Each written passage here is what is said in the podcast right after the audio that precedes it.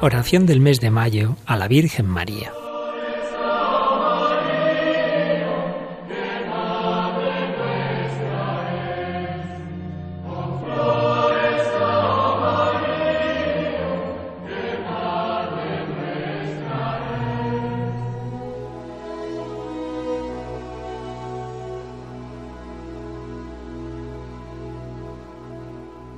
Acordaos, oh piadosísima Virgen María, que jamás ha oído decir que ninguno de los que han acudido a vuestra protección, implorando vuestra asistencia y reclamando vuestro socorro, haya sido desamparado de vos.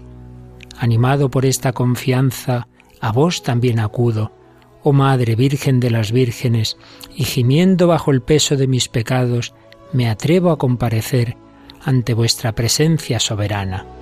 Oh Madre de Dios, no desechéis mis súplicas, antes bien, escuchadlas y acogedlas benignamente. Amén.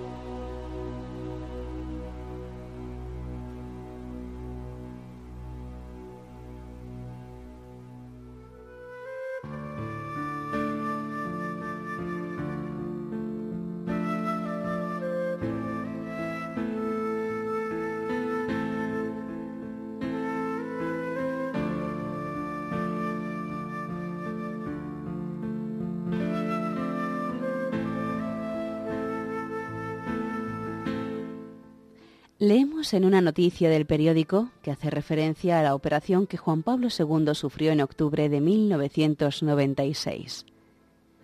El Papa pasará más días en el hospital de los inicialmente previstos, una circunstancia que, según el cirujano Francesco Cruziti, se debe a que Juan Pablo II es un paciente rebelde y en el Vaticano podría estar más ansioso por retomar sus actividades normales.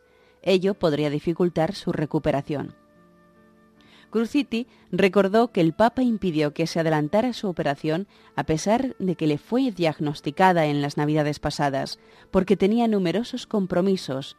Ha preferido esperar a un hueco en su agenda para acceder a la intervención, aunque esto le haya supuesto más malestares. Por otra parte, el portavoz del Vaticano, Joaquín Navarro Valls, comentó que el pontífice se había levantado el día de la operación a las 3 de la mañana que rezó solo en su capilla particular, contigua a su habitación en el décimo piso del Policlínico, donde leyó el breviario y rezó parte del rosario. A las cinco de la mañana concelebró la misa con su secretario, Monseñor Stanislao.